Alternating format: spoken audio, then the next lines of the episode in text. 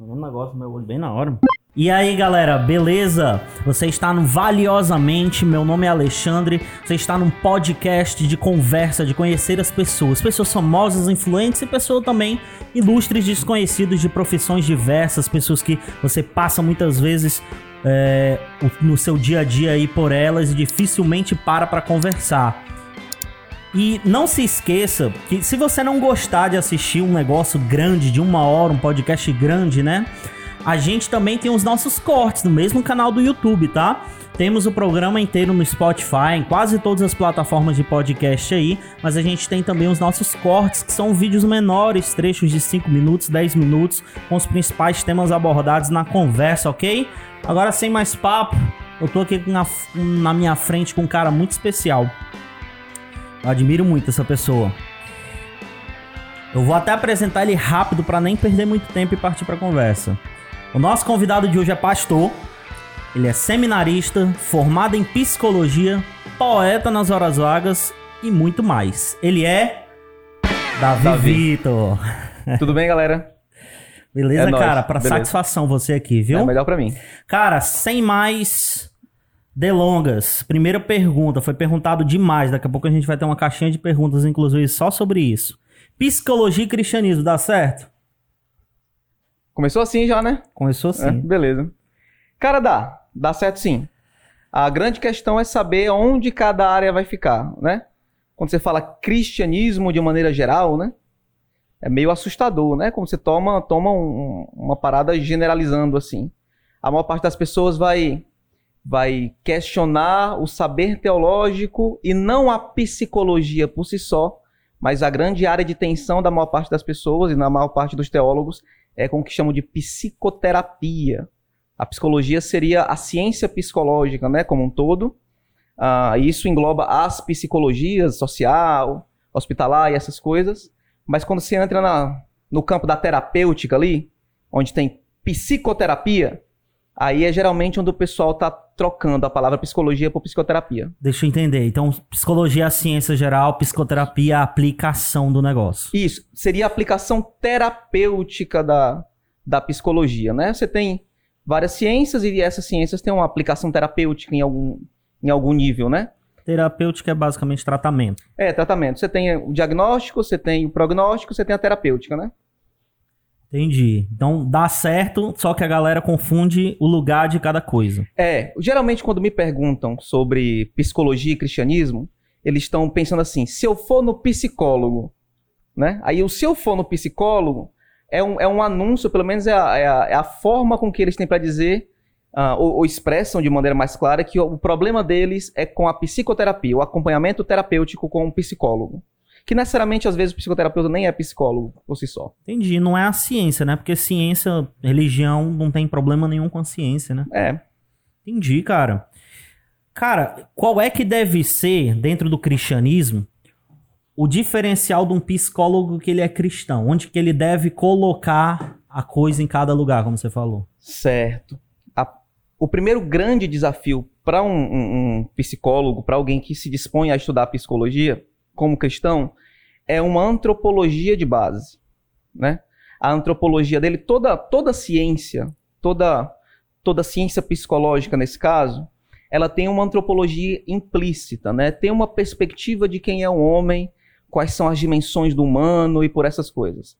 Se, né, um psicólogo ou um, alguém, um estudante de psicologia cristão, que é cristão, ele se dispõe a estudar isso, ele precisa entender que a antropologia dele é naturalmente diferente da maior parte das antropologias.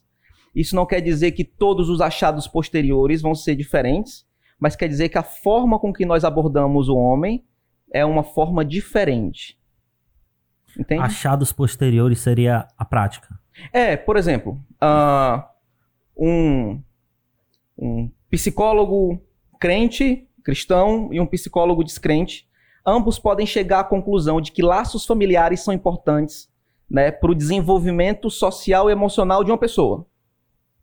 Ambos podem chegar nessa mesma conclusão. É, é só pesquisar. Porém, a forma com que se aborda a própria ideia de família, ou o que é o ser humano, quais são as dimensões que estão envolvidas nisso, aí você parte da antropologia de base. E isso acaba sendo um tanto divergente, entendeu? Ainda que as conclusões, ou pelo menos a, a, as observações, sejam parecidas ali. E qual seria o maior problema de, de, disso aí? Se eu entendo, por exemplo, como um, um, bom materialista, né, um bom positivista materialista, que todos nós somos formados de, de apenas de matéria, que não existe nada para além, todo fenômeno religioso é entendido de uma certa forma, toda a expressão do ser humano é entendida de certa forma, hum. isso resulta em alguns achados específicos. Agora, a questão é que, como, como cristão, eu entendo que o mundo não é só matéria e que nós estamos sujeitos, né? a uma, uma lei moral específica, e esse tipo de conclusões, que é um, um pouco mais para o fim, mais a, a, de forma a, de aplicação, né, de resultados, principalmente normativos, vão acabar sendo divergentes. Né? Então, quando você adota um pressuposto, você tem que entender que alguma coisa dele vai mudar porque a sua antropologia é outra. Tá, mas deixa eu entender. Tipo assim, qual o objetivo da psicologia? Quando o cara vai procurar um psicólogo, é para resolver o problema dele? Pronto. Aí, aí é, é, o ponto, é o ponto onde a gente tem que. Assim, do ponto de. Desculpa te interromper. Do ponto de vista do psicólogo, o, o, o que ele vai fazer com o cara é resolver o problema necessariamente que o cara tá trazendo ali? É. A, a psicologia lida com casualidades psíquicas, né? Você tem uma série de casualidades. Por exemplo, se eu dou um grito em você agora, você se assusta e fica com raiva de mim, né? Você acorda de manhã, você tá estressado. Você tem um, uma quantidade X de energia que você usa durante o tempo, usa durante o dia. Quando você usa muito ou, ou, ou cansa, a sua energia está lá embaixo, você geralmente fica mais estressado e por aí vai, certo? Esse tipo de casualidade eu consigo investigar como psicólogo. Por exemplo, eu consigo dizer que em boa parte da, da, da, das vezes, uma pessoa que tem trabalho muito intenso, estresse constante por um longo período, pode ter um momento de estafa, né? Pode cansar, a gente chama de burnout aí. Né? Eu posso dizer isso, porque eu tenho casualidade para fazer isso. Agora, o ponto é, eu consigo resolver a partir disso? Consigo. De alguma forma eu consigo. Eu consigo dizer, por exemplo, cara, você não, você não pode tra trabalhar tanto, você tem que lidar com esse estresse de uma outra maneira. Ou você tem que começar a procurar um, um, novo, um novo ajuste aí no seu emprego. Entendeu? Agora, isso é pecado? O apego dele ao trabalho é pecado? Já não é campo do psicólogo ou no caso, o psicoterapeuta. A não ser que ele esteja investigando a fenomenologia da religião e essas coisas. Entendeu? Mas o cara, o cara chegou, por exemplo, com esse problema aí. Vamos dizer que ele tá, tipo, estressado. Estresse é um motivo pra pessoa ir no psicólogo? Às vezes, quando é frequente, eles vão. Uh, é porque pode desembocar em outras coisas, é. né? Mas todo psicólogo de várias linhas, eles não têm um objetivo em comum, tipo, resolver o problema do cara. Como é que, como é, que é isso? O objetivo? É, a, a questão não é nem resolver o problema da pessoa, né? O, a, as linhas, né, as escolas de psicologia, ou nesse caso que a gente está falando de, de psicoterapia, de, de essa, essa, questão mais terapêutica, uh, porque um psicólogo que vai se preocupar apenas com a ciência, apenas com os dados, vai dizer o seguinte, ó, tempo, frequência, estresse, trabalho constante, cansaço. Certo. Entendeu? O terapeuta vai receber isso, o psicoterapeuta vai receber isso e vai dizer, certo, vamos destrinchar aqui. Qual é a sua relação com isso? Como é que você lida com aquilo? Como é que a gente vai fazer isso? E o objetivo desse, desse processo pode ser vários. A gente não pode tratar o objetivo de um, de uma, de um processo terapêutico em, em psicoterapia como um só. Uh, às vezes não pode ser apenas uh, bem-estar da pessoa. Né? às vezes, é fortalecimento pessoal para lidar com enfrentamento, né? A habilidade de enfrentamento. E a, a demanda, ou pelo menos, na verdade, a, o meu trabalho, digamos assim, como psicoterapeuta, ainda que eu não seja, mas sendo um psicoterapeuta, é, é perceber qual é o caminho que deve ser tra traçado diante daque, daquela individualidade, daquela pessoa. Aí, a partir disso, eu começo a traçar quais são os objetivos porque se eu traço, se eu digo, por exemplo, que é o bem-estar. Pronto, o, o, o, ponto máximo é o bem-estar. Eu trabalho pelo bem-estar de alguém. Sim. Entendeu? Uh, eu acabo limitando todas as minhas, as minhas, as minhas ferramentas a, a uma busca de bem-estar e às vezes a pessoa não precisa de bem-estar. Ela precisa de, um, de um, um tipo de incômodo que ajude ela a enfrentar. Se isso resulta em bem-estar depois, tudo bem. É, Não tem, então, é, desfazendo um mito aqui, esse negócio de psicologia você vai pra ficar bem, um bem-estar, né? Não é, Nenhuma linha vai tratar desse jeito aí. é, alguns psicoterapeutas tratam assim, mas não tem como você dizer que todo psicoterapeuta. É claro que o bem-estar é, é, um, é um ideal, porque é um ideal em todo o processo terapêutico. Quando você vai para o médico querer um remédio, o que, é que você quer? Sim, sim, sim. Bem-estar. Melhora. certo. Melhora, entendeu? Então, naturalmente, você tem esse, esse plano de fundo. Mas ah, talvez não seja essa a questão. Aí a gente desenrola, desenrolaria isso no processo. Tá. Só pra pessoal que tá, pra pessoal que tá ouvindo entender, tu não é psicoterapeuta porque tu não tem um registro, né? Isso, Mas tu é exatamente. formado. Porque tu foi pra outra área, que tu foi pastor, né? É, Que é cuidar de pessoas também, né? também. É. Certo. Mas tu vai tirar, né? Tu, tem, tu, tu, É, eu queria. Pretende? Quero, pretendo, pretendo sim. Tu pretende seguir essa... essa- Eu pretendo por uns anos. Eu pretendo trabalhar com isso mais ou menos ali por uns cinco anos. Que é pra pesquisar, ter alguns, al- alguns casos importantes, talvez escrever alguma coisa. Eu ia fazer uma pergunta agora que, que alguém já deve ter pensado aí, que tá ouvindo, porque ficou evidente, mas eu vou guardar porque fizeram essa pergunta. Na caixinha de perguntas lá do Instagram. Instagram é osso, né? mano? Instagram é massa, cara. Eu gosto. Por que, que Instagram é osso? Porque o pessoal pergunta tudo, né, mano? Ah, sim. Mas eu filtrei. Tem umas bem óbvias que, inclusive, tu já respondeu já. Cara, psicologia é ciência. Cara, é. Tem, tem uma discussão muito grande sobre o objeto da psicologia. Ah, mas essa, essa dificuldade das pessoas entenderem o objeto. O objeto. É o objeto de estudo. Né? Por exemplo, Não é a pessoa, a mente, não? Pois é, o problema é que você tem o, o- o- o psicólogo de, de filosofia behaviorista, que acaba na análise do comportamento, que ele questiona que- a, a- a mente. Ah, o comportamento não vem da mente, pô. Pois é, mas se eu não vejo, se eu não posso mensurar, se eu não posso medir, quantificar, como é que eu sei que tem mente mesmo? Ah, agora eu entendi. Entendeu? A gente tinha tido essa conversa uns anos atrás tempo e eu não atrás. tinha me tocado. Eu tava ou- ouvindo por, por alto, assim. Legal. Claramente você não tava me ouvindo, né, cara? Não foi porque tu tava conversando, na verdade, com outra pessoa. Ah, tá. Então você foi. Interessante. Mas é isso. Aí, assim, tem um problema de objeto na psicologia. E isso dá margem para muita coisa. Entendeu? Ah, mas essa questão de objeto, principalmente na nossa, no nosso momento histórico, é muito complicado. Por exemplo, você tem a linguística.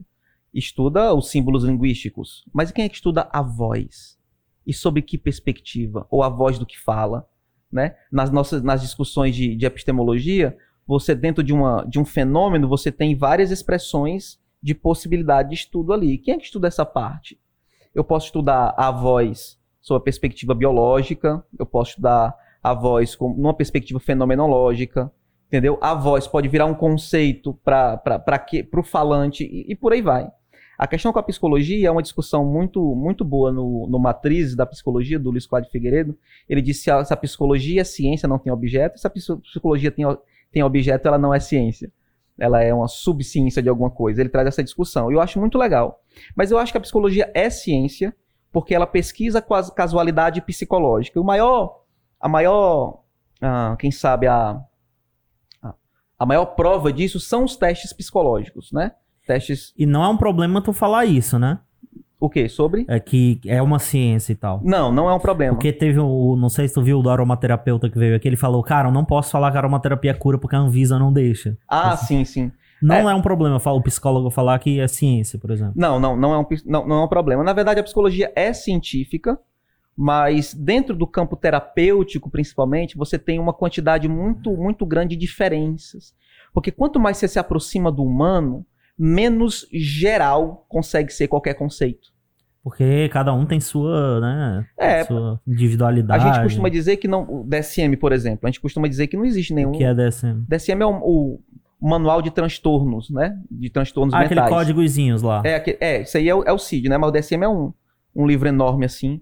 Ah, a gente está no, no na, na quinta edição que ele de- descreve os transtornos, diz como são, qual a frequência e essas coisas, né? É esse aí que saiu, que antes era considerado homossexualidade, era considerado um transtorno e tal. E, Isso. aí saiu, numa dessas É, edições aí. não, mas saiu lá atrás já. Assim como o alcoolismo também era considerado, saiu também. Eita. Era, tinha muita coisa assim meio esquisita.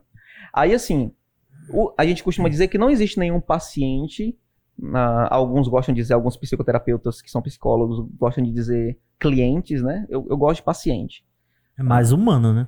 É, e, e- e me dá a ideia de que ele tem que esperar um pouco até chegar à conclusão. Gostei. Gostou? Gostei.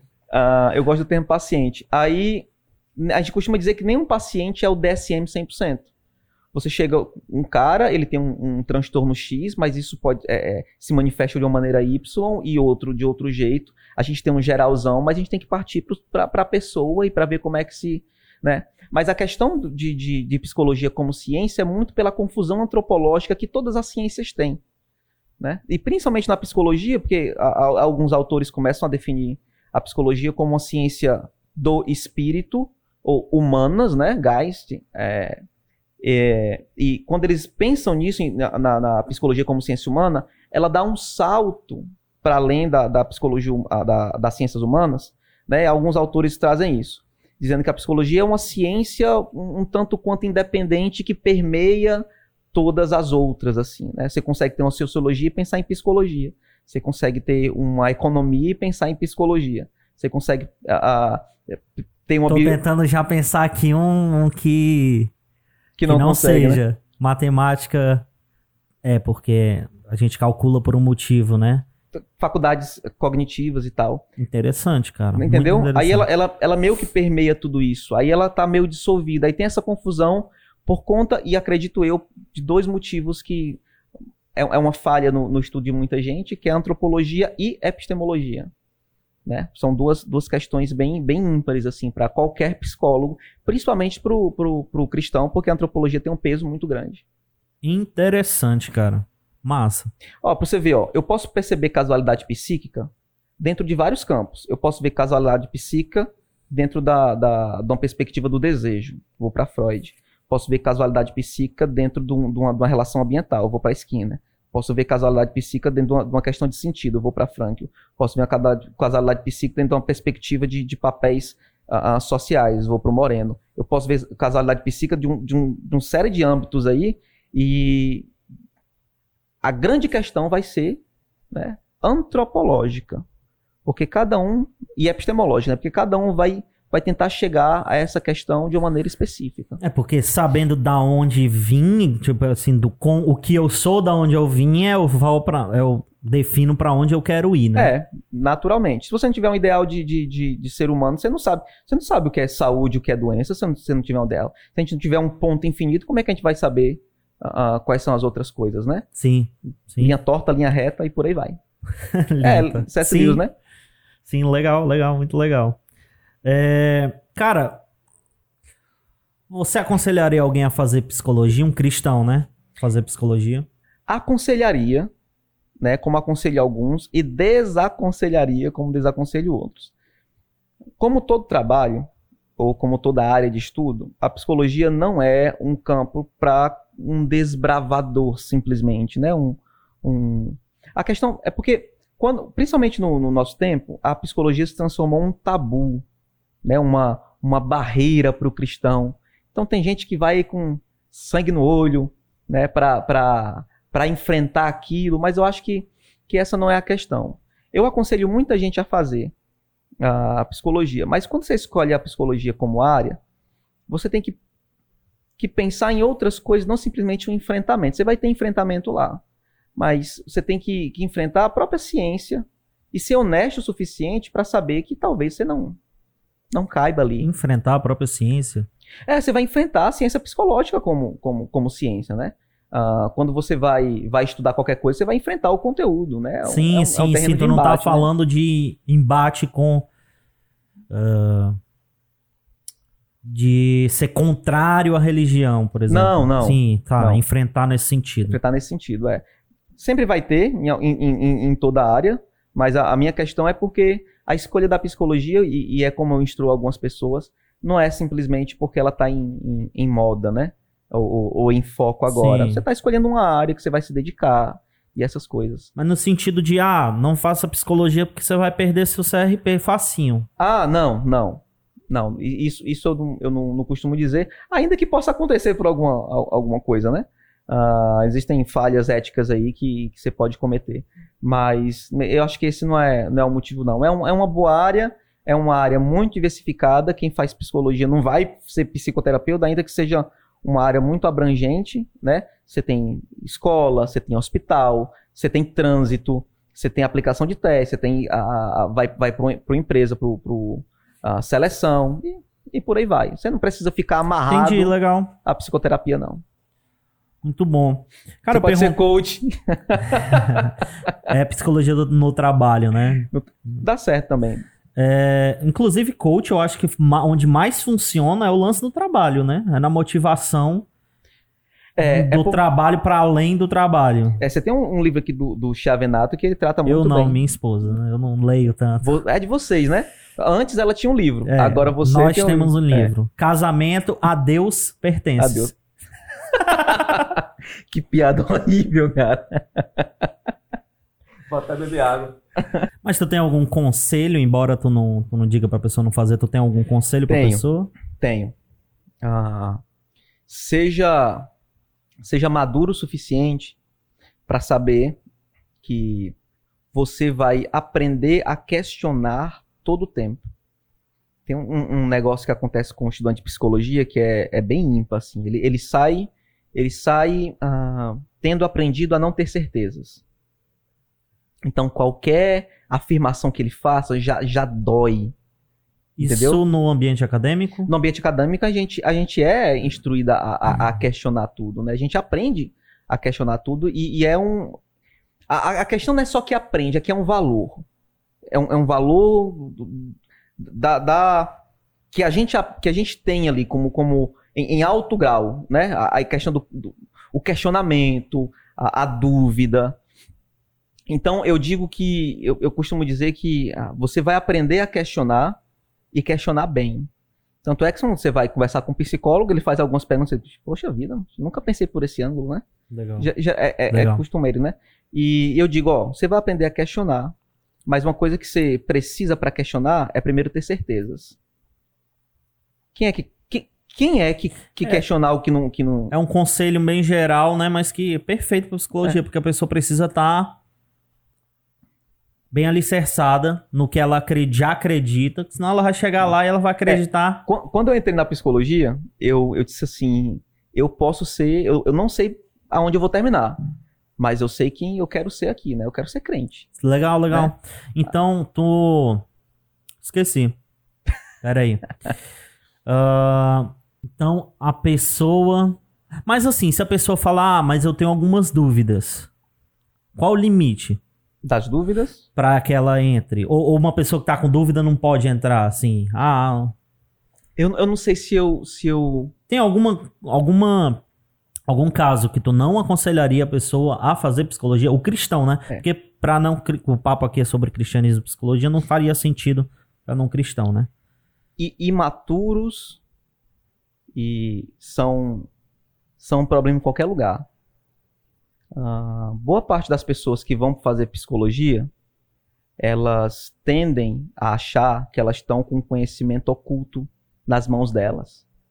E isso é, é, é, motivado muitas vezes, é alimentado muitas vezes pelo, pela questão social, né? O, o, cara que estuda psicologia senta do seu lado e você diz, ah, tá lendo minha mente, né? Aí, ele, ele começa a achar que ele tem mesmo um conhecimento oculto, né? Algo que ninguém tem. Eu acho que esse tipo de impressão, de, de ideia, de que você tem um certo poder, um certo conhecimento, né, é, é, é prejudicial para toda pessoa que é imatura. Então tem gente que não deveria entrar na faculdade aos 17. Tem gente que só está preparada aos 24. Né? Tem gente que precisa de um pouco mais de tempo. É, é difícil dizer isso e ouvir isso, principalmente na nossa cultura, onde você tá, tem que estar tá com um plano de vida aos 16. Né? E eu até acredito que é por isso que tem gente aí na, na, na, nessas escolas que coloca a sua foto depois que você passa no, no, no telão, né? na, no, no, banner. É por isso que tem um bocado de gente doente lá, doente da alma mesmo, né? Doente do. Sim, do... sim, conheço. Ah, pois é. Ah, eu acho que, que o melhor passo é, é, ouvir conselhos que consigam colocar você no, melhor, no, no, no lugar que você deve. No sentido de, brother, tu precisa esperar um pouco. O, o, o, teu tempo não é igual ao tempo do fulano. Sabe o que é que tu precisa? Tu precisa de uma enxada pelo menos por um ano. Mas não se aplicaria a qualquer faculdade? A qualquer faculdade. É porque eu não dou conselhos específicos assim para para psicologia, entendeu? A não ser que a pessoa esteja dentro já. Aí, por exemplo, ela vai ter questionamentos morais lá. Geralmente, geralmente tem uh, questões morais. Mas eu, eu até entendo que os questionamentos morais que a maior parte das pessoas tem na, dentro da psicologia são, na verdade, um problema teológico delas. E não pois uma, é, um questionamento. Eu ia botar essa polêmica para ti. Será que não é a pessoa que tá sendo mal instruída ou a pessoa que já não nem acredita mesmo, só tá lindo porque os pais querem? É, é, é assim, em, to, em toda faculdade, né? Você tem um pessoal que tá desgostoso, quando chega lá, quando a gente fala, desbunda, né? É, já vi, já. Já desbunda. vi de perto isso aí. É. Mas tem como dizer que foi a matemática? Não, realmente. Não. Quem, quem, quem, quer ou, ou, ou, quem já tá desgostoso vai encontrar um bom motivo, mas a falta de instrução é notória em muitos casos. É notória. Principalmente quando você chega dentro de um. Você está dentro de uma dinâmica teológica, legalista, ah, ah que não que não entende a cultura, que não que não tenta tratar a cultura com com clareza, com verdade, por aí vai. Sim, porque às vezes fica parecendo, ah, não manda o filho para sua pra faculdade porque ele vai desviar. É, pois é. Nem sempre. É, é, que, que, história é essa que você construiu o seu filho aí 18 anos e a faculdade com um mês vai te... Ah, acontece. Acontece. Eu não vou subestimar o mal, né? Mas que complicado, né? A gente é. falar assim, não vá, não de, faça. De algum modo, você tem que instruir o, o, o, o garoto, a garota, e garote. e, e você tem que entender que ele vai fazer opções. Sim. Que ele vai ouvir coisas. O importante é manter o diálogo aberto. Tem gente que me pergunta sobre psicologia. Tá? Tem gente que fala sobre psicologia e cristianismo a todo tempo aí no, no Instagram e essas coisas.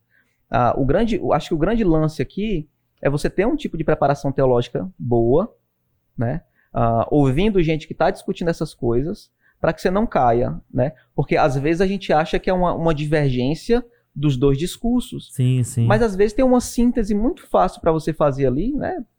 Uh, se, se, é que eu posso usar síntese, antítese, tese, né?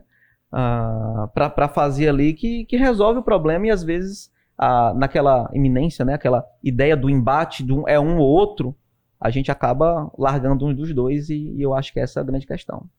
Cara, e qual foi teu maior aprendizado lá na faculdade de psicologia? O que, que a psicologia trouxe de mais legal na tua vida?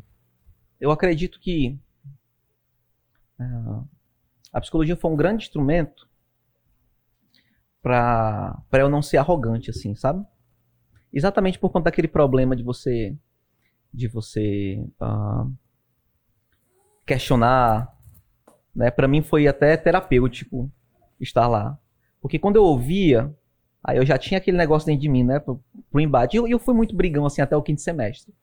Mas eu pensei, poxa, não é assim. Pelo que que tu brigava? Por tudo que você pode imaginar. Quando eu me converti, eu já brigava por tudo, né? Eu, eu, consegui brigar com crente, consegui brigar com ateu, consegui brigar com, com adventista, consegui brigar na sala de aula, consegui brigar na. na eu, eu tava desmontando uma peça e brigando com o pessoal do outro lado da oficina. Consegui brigar com todo mundo. Então, por N motivos, tudo aquilo que eu achava que era, que era fato óbvio, e eu acho que é. é, é, é eu acho que o, o problema, assim, da, da gente é que a gente acha que tudo é óbvio aquilo que é óbvio para mim é óbvio para todo mundo. E por ser óbvio para mim, eu tenho a a possibilidade, eu tenho a não, a audácia não, eu esqueci a palavra. Ah, me ajuda, eu tenho é impelido, é, compelido. Eu, eu tenho a, a, carta branca. Ah, sim. Eu tenho a carta branca para ser otário. Sim, sim. Entendeu? Sim. Só porque o parado é óbvio pra mim, eu não, então posso ser otário com qualquer tá, um. Mas é como é que foi mim. esse negócio aí? Eu, eu achava, porque são, são muitas questões, né? Não, mas dentro da. O que, que a psicologia que tu falou que foi um baque, assim, pá, ixi, eu tenho que ser. É, porque são, são, são, são questionamentos importantes, entendeu? Tem algumas coisas na psicologia que eu, eu realmente não, não concordo. Mas tem alguns questionamentos que são muito importantes. Por exemplo, você chega para todo e qualquer pessoa dentro de uma perspectiva muito generalista. Entende? Então, o, você viu acontecendo desse jeito com uma, você viu acontecendo a, a parecido com outra, e para você aquilo já é uma regra total para todas as pessoas. Ou aconteceu de um jeito com você, por que que para o outro é diferente? Ora, se eu consigo levantar da cama triste, Por que que tu não Entendi, consegue, brother? Entendi. Legal. Aí eu vou pro chão, pro, pro chão de, de- de fábrica psicológica, lidar com, com o pessoal, e eu vejo que a parada não é assim, Muito bom. Entendeu? Tu fez, fizeste, como é que chama? É estágio que chama? É, estágio, É estágio. clínica? Como é que, É, é estágio em clínica, né? Tem um é estágio social, estágio clínico. como é que foi? Cara, foi legal. Foi, foi, foi uma boa experiência. Tu atendia pessoas como se fosse um. Como é que É. é? É assim, No a gente está geralzão aí. nos últimos semestres da, da, da faculdade. Aí você tem uma supervisão, que é um professor que cuida de você, dentro de uma abordagem específica. E a gente começa a tentar aplicar aquela abordagem ah, no, na relação terapêutica ali, né? No processo de alguma outra pessoa. Então, é normal. A pessoa vai marcar, vai marcar um, um, um momento com você, você vai receber ela toda semana naquele horário. Como se fosse uma, uma psicoterapia. É uma psicoterapia normal. A grande diferença é que é uma, uma clínica escola. Eu sou um aluno que estou terminando e preciso praticar aquilo, e alguém precisa desse serviço. Mas não é assustador, não é uma, uma impossibilidade de, de, você, de você fazer uma, uma relação. Muito pelo contrário, estou lidando com casualidade psicológica.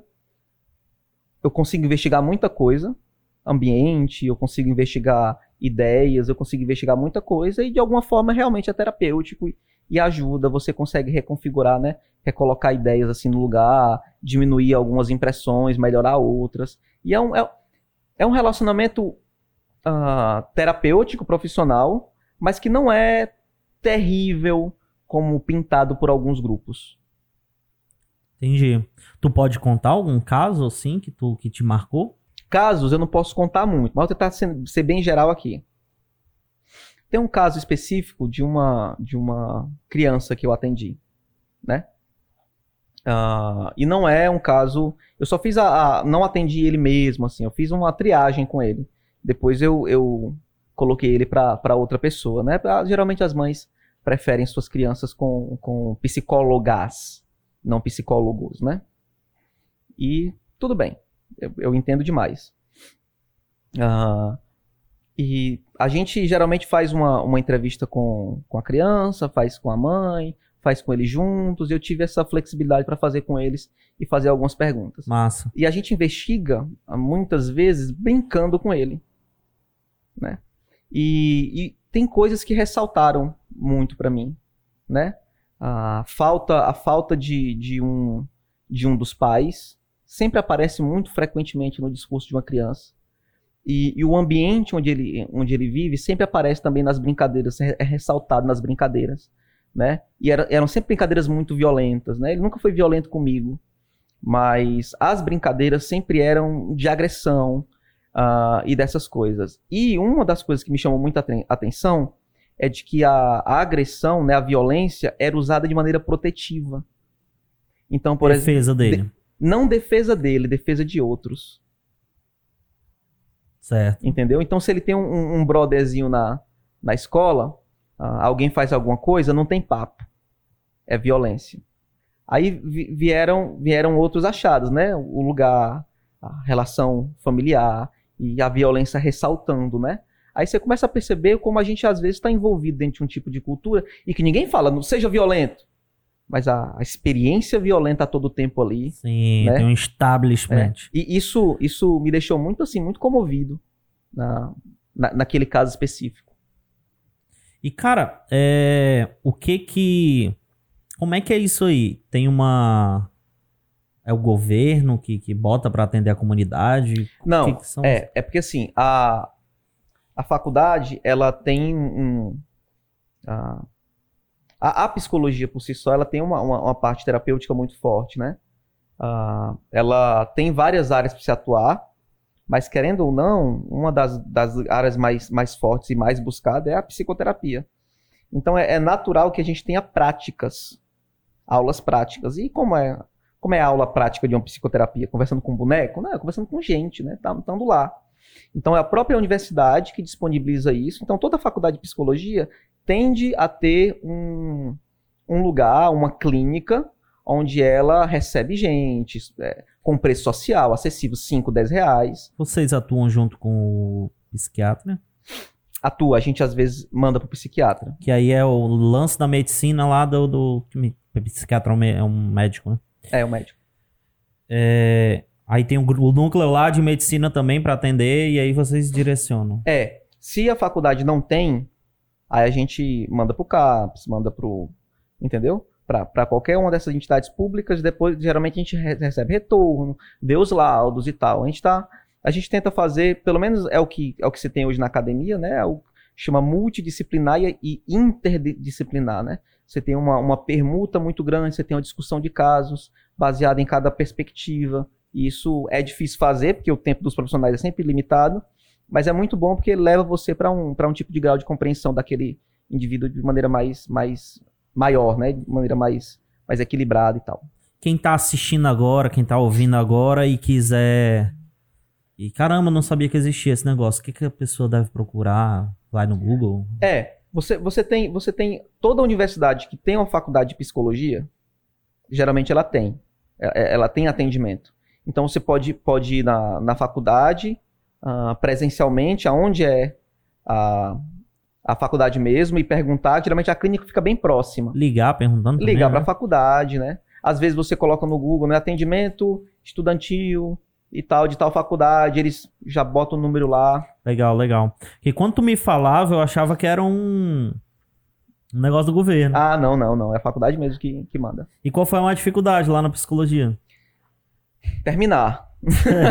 é a dificuldade de todo universitário. terminar.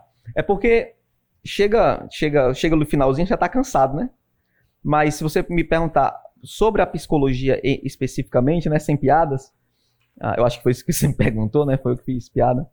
É, é porque é, um- é uma, é uma área vasta, assim, vasta e cheio de entremeios, né?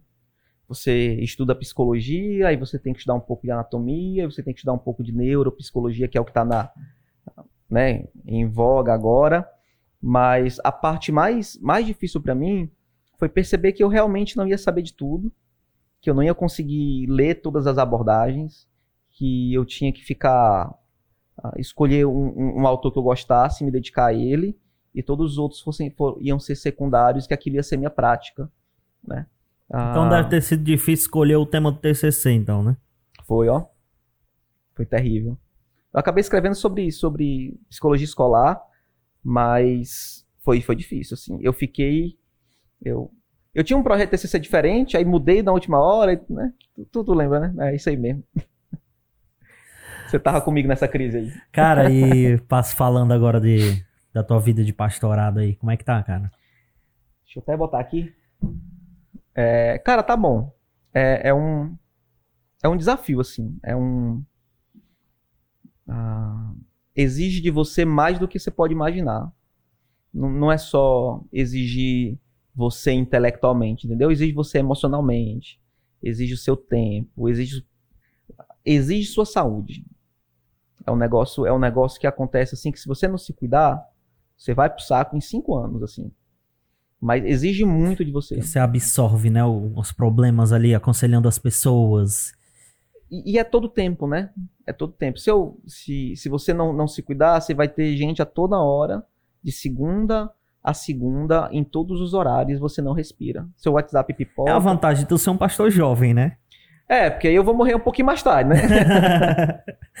tu já gasta logo tudo que tu tem pra gastar na juventude. aí morro mais cedo, mas tá tudo bem. Eu tô te chamando de pastor jovem, mas tu tem 30... 30 anos. Tem, 30 anos já, né? 3.1 nesse ano. 3.1. Mas aquela carinha de 27. Talvez menos, né? Qual é o maior prazer que tu tá tendo? ver o Ah, pessoal crescer. Porque não é só, não é só, ah, eu, eu não quero que me entendam errado, né? Achando que o pessoal dá trabalho.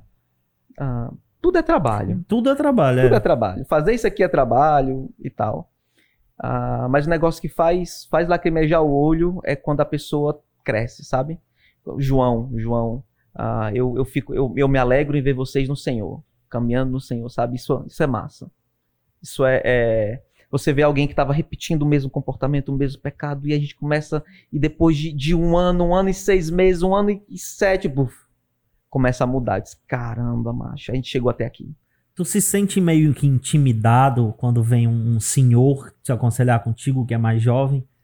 Na verdade, Na verdade, não, mas eles se sentem meio esquisitos. Ele, ao contrário. É, né? Eles se sentem meio esquisitos. E eu não tenho como, como, como não, não, não achar isso justo, justificado, entendeu?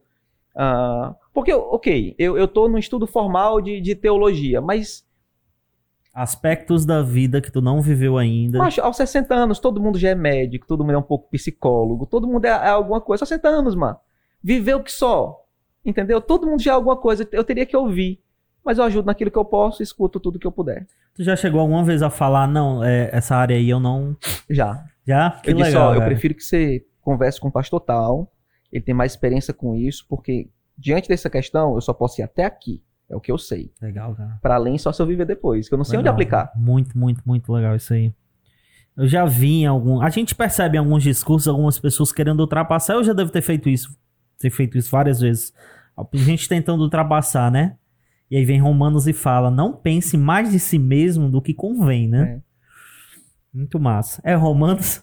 Acho que é Gálatas. acho que é, é Gálatas, né? Acho que é Gálatas.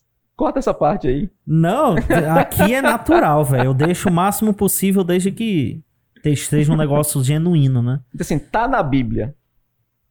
Tá na Bíblia. Tá na Bíblia, Tá na Bíblia. como a Bíblia diz, Como a como Bíblia o diz. conjunto de livros diz. Cara, e tu pretende ser pastor mesmo? O objetivo da tua vida agora é pastor mesmo? É. Pretende ser psicólogo em paralelo? É, pre- pretendo, pretendo trabalhar com, com psicoterapia em paralelo. Talvez algum tipo de investigação social, eu pretendo isso em algum momento, né?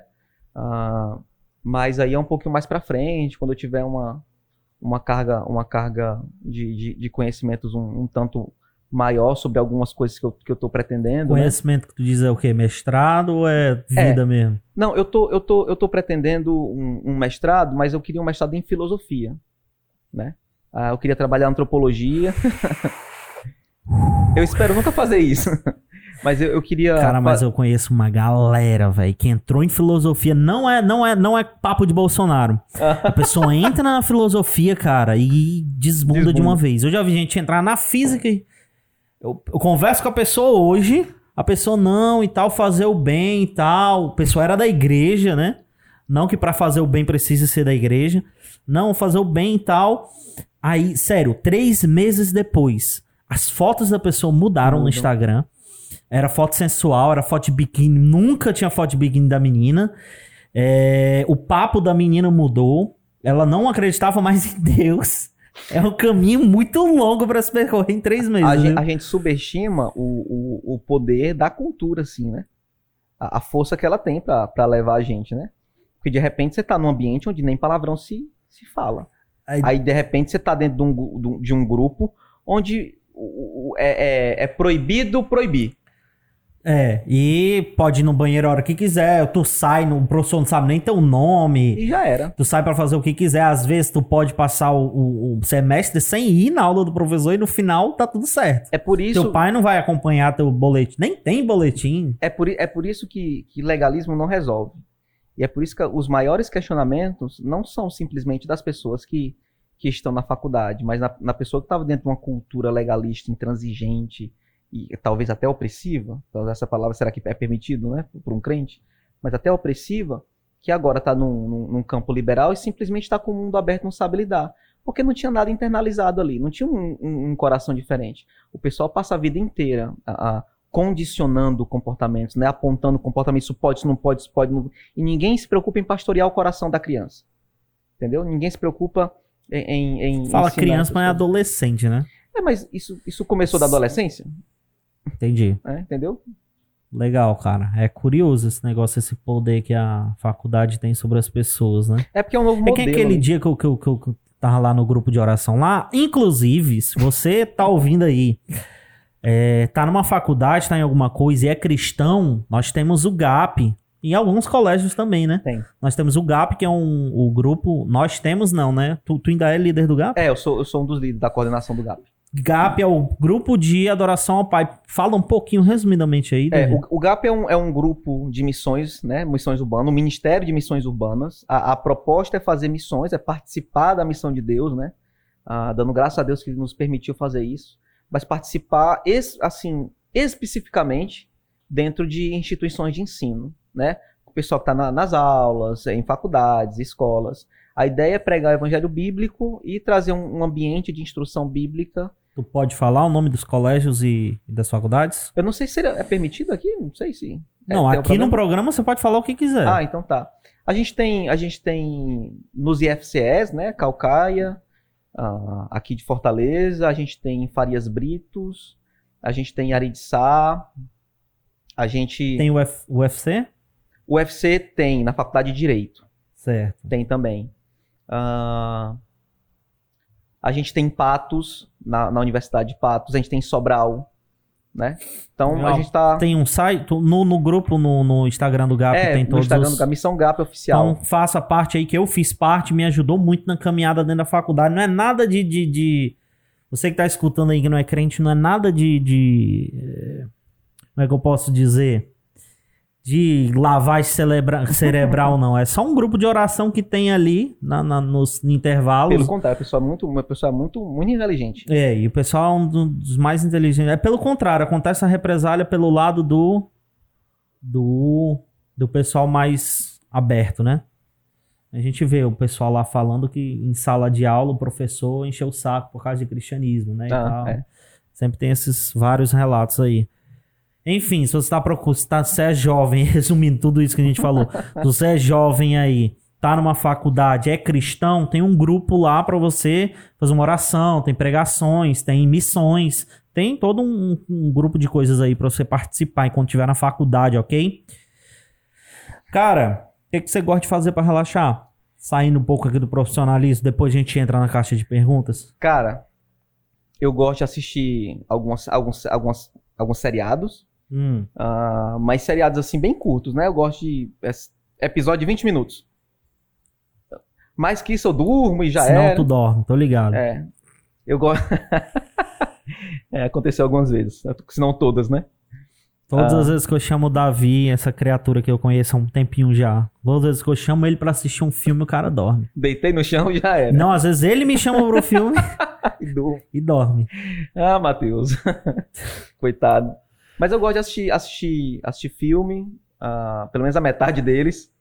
Ah, gosto, gosto de sair com a gata, né? Ah, gosto de comer, Passear com o Gordon. é, passear com o Gordon, Gordon. é um dos é cachorros mais né? famosos de Fortaleza É. aí. Ah, gosto de, de jogar alguma coisa, às vezes jogo e às vezes eu relaxo lendo. Muito bom, cara. O que é que tu gosta de ler?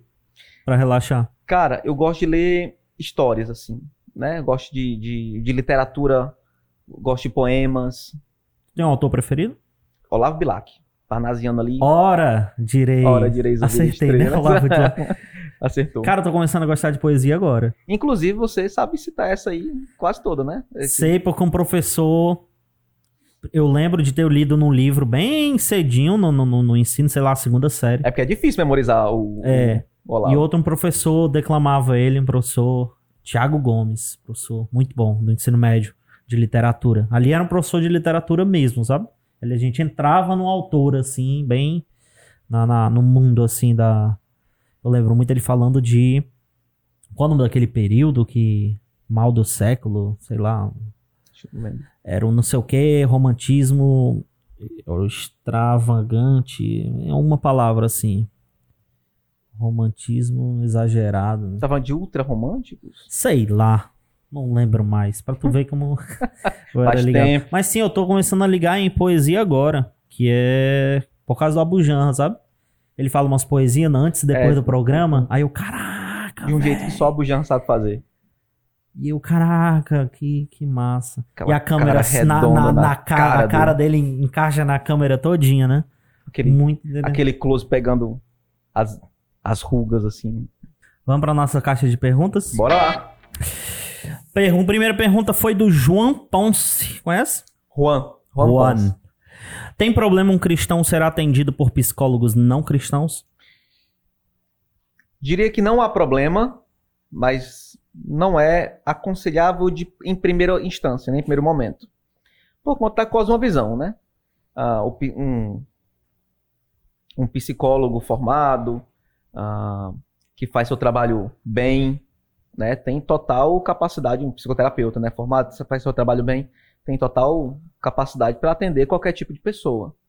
Mas eu entendo que o, o, o cristão tem umas questões de fé que são importantes para serem colocadas ali e que seria bom alguém, a não ser que o psicólogo esteja é, querendo, ou, ou pelo menos tenha um desejo de conhecer mais profundamente aquela fé e trabalhar dentro das categorias da pessoa, ok. Que ele não é obrigado. Que ele não é obrigado, ok. Mas eu aconselharia de outra forma. Legal. Por que, em geral, aconselhadores bíblicos reprovam integralmente a psicologia? Como dialogar entre essas duas vertentes? É o...